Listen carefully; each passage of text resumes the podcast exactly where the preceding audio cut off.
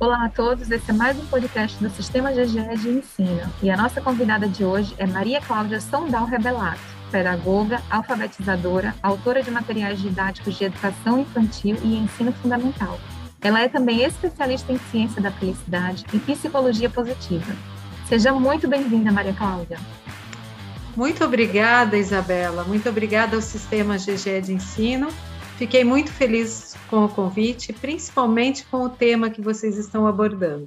Bom, a alegria é nossa de recebê-la aqui e o nosso podcast socioemocional, o tema, traz, o tema que traz hoje é muito interessante. Querem contribuir com a qualidade de vida dos jovens estudantes. E a gente deixa uma pergunta para você, Maria Cláudia, que é a seguinte: como aumentar o potencial de felicidade dos alunos? Essa pergunta é bem interessante, porque não precisa grandes coisas para que a criança, para a gente aumentar o potencial de felicidade das crianças. A primeira coisa bem importante é a gente estar presente no momento e acolher o que o aluno traz, né? O que ele fala para a gente. A gente está acolhendo, percebendo numa escuta afetiva. Nós temos que estar tá presente no momento, quando a gente planeja a aula, e esse é outro, outro importante aprendizado, é que a gente tenha que se colocar no lugar do aluno, numa empatia. O, será que meu aluno de 6 anos, de 7 anos, de 12 anos vai gostar dessas,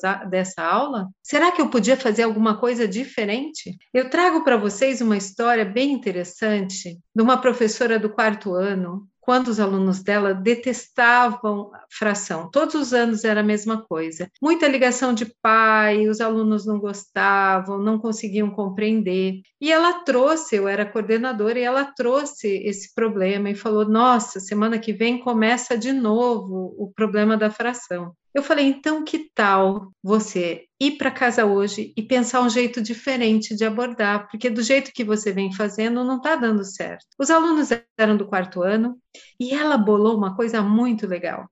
Ela fez uma paródia com uma música que era da época, né?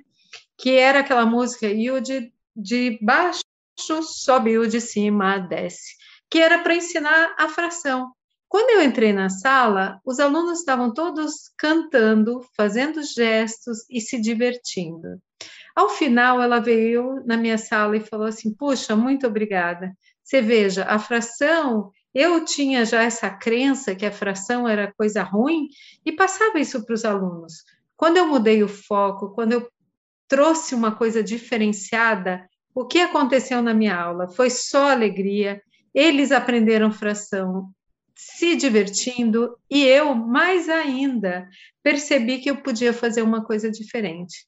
Então é assim, as crianças ficam esperando e os alunos, até os maiores também, que você traga alguma coisa diferente. Há muito tempo atrás, quando eu dava aula para o ensino oitavo ano, né? Então já eram crianças maiores, é, alunos maiores, né? Não crianças eu, eu, o assunto era a Segunda Guerra, e eu dividi eles em turma como se fossem os países, e nós fizemos uma guerra de papel para começar a aula. Olha, passado anos, eu encontrava os alunos e eles lembravam daquela cena que não durou mais do que cinco minutos. Depois, quando a gente discutiu de fato sobre a Segunda Guerra, estavam todos prestando a maior atenção, porque eu, eu tinha conseguido, naqueles cinco minutos, envolvê-los. E tudo isso faz o quê? Com que eles aprendam felizes. Então, quando você estiver planejando a sua aula, pensa nessa pergunta: que forma eu posso fazer para envolver os meus alunos e deixá-los felizes? Um problema comum nos dias de hoje, dentro das salas de aula, na dinâmica entre alunos e professores, é a agitação que os estudantes muitas vezes trazem para dentro da sala de aula, ou depois de um intervalo lá fora, onde eles brincaram, conversaram, e aí para retomar a concentração durante a aula fica mais difícil. Como é que o professor pode retomar as rédeas da turma levando esse sentimento de felicidade para todos. Veja, quando os alunos estão envolvidos na atividade, eles automaticamente eles ficam mais silenciosos. Né, ou ficam mais, eles conseguem perceber. O que eu tenho que fazer é envolver os alunos com as regras combinadas, com os combinados, os famosos combinados que vêm lá da educação infantil e devem seguir por todo o fundamental. O que, que é os combinados? Eu combino com a, a turma que, em alguns momentos onde está fazendo uma explicação, quando eu estou falando, que eu não deva, que eles não devem me interromper. Por exemplo, pode ser um combinado. Então, todos ajudam, se eles participam desses combinados, todos ajudam a, a manter, digamos, uma rédea na turma, uma organização na turma. Eu sempre gosto de falar que o termômetro da minha aula, se a minha aula é boa ou não, é diretamente relacionada aos pedidos do banheiro.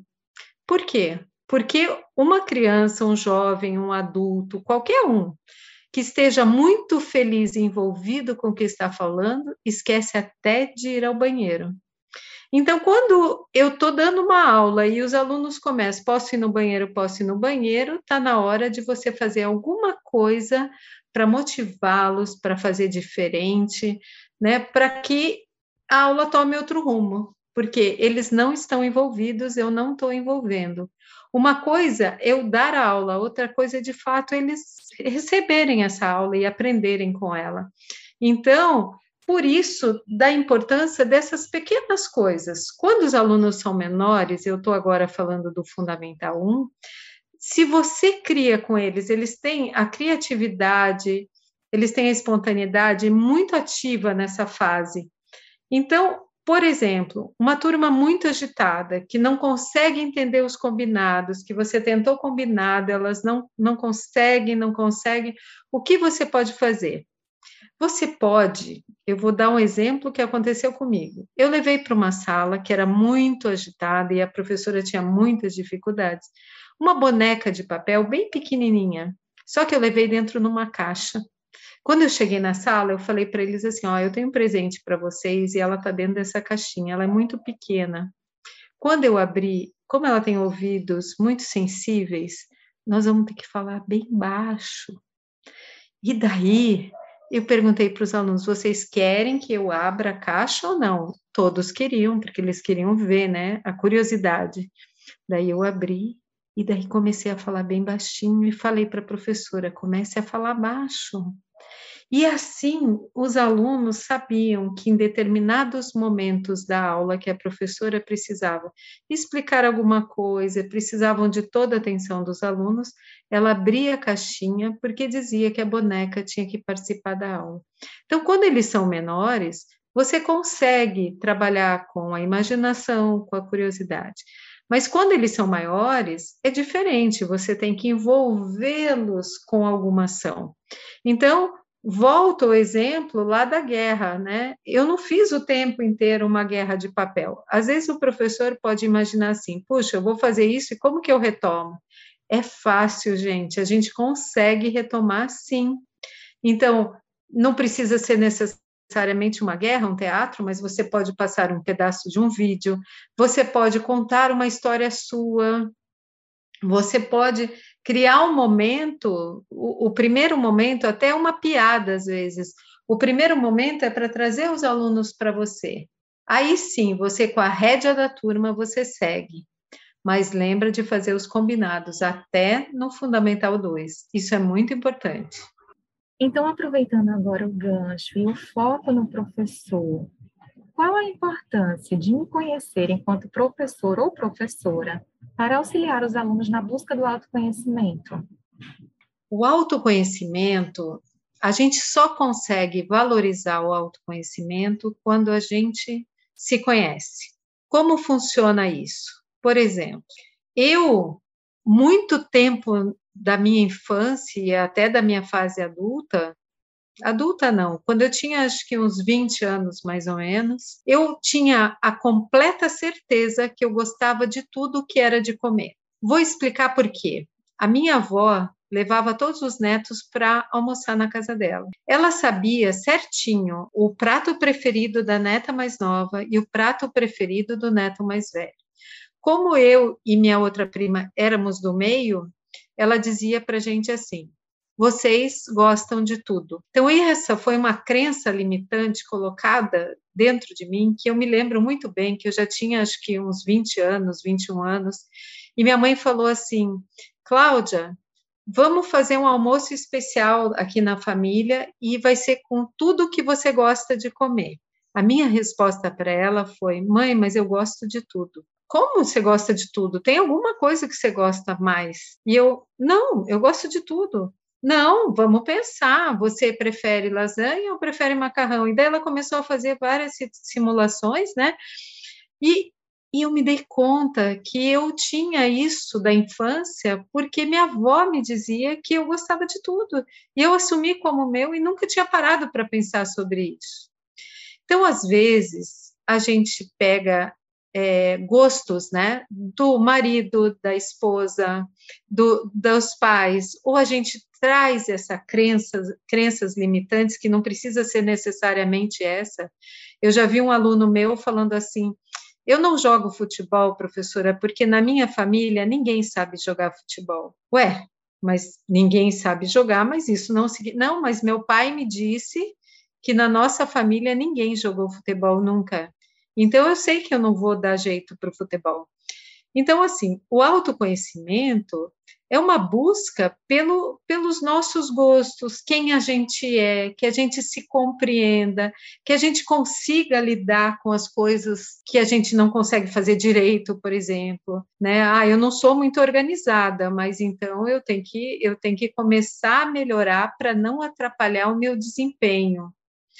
Então, quando o professor ele mergulha nesse autoconhecimento, fica muito mais simples e fácil ele começar a descobrir os alunos e ajudar eles nessa busca do autoconhecimento, a cuidar para não trans, é, transmitir nenhuma crença limitante para eles, né, que eles possam ser bloqueados.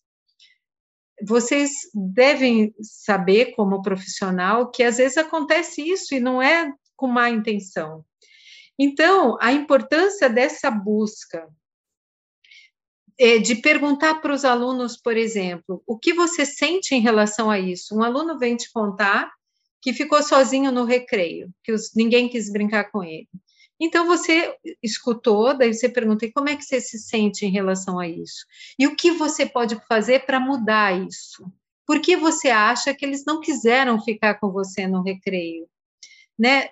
Colocar a responsabilidade na pessoa, porque as, o outro a gente não consegue mudar. A gente só consegue mudar a nós mesmos. Então, a gente trazendo essas perguntas para os alunos, a gente consegue é, fazer com que eles tenham essa leitura deles mesmos e consigam melhorar como pessoa. Então, a gente só melhora os alunos quando a gente se conhece, a gente consegue fazer a melhor versão da gente mesmo. Maria Cláudia, como é bom falar de felicidade e autoconhecimento, temas tão importantes no dia a dia da escola, do aluno e do professor.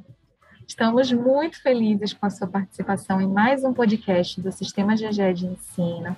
E já deixo aqui o convite para seguirem nosso podcast lá no Spotify e acompanhar mais conteúdos como este. Isabela, eu que fiquei muito feliz de participar com vocês. Vou correndo escutar os outros podcasts que tem lá também, porque a gente sempre está se conhecendo, sempre está aprendendo. Muito obrigada ao Sistema GGE de Ensino. Fiquei muito feliz.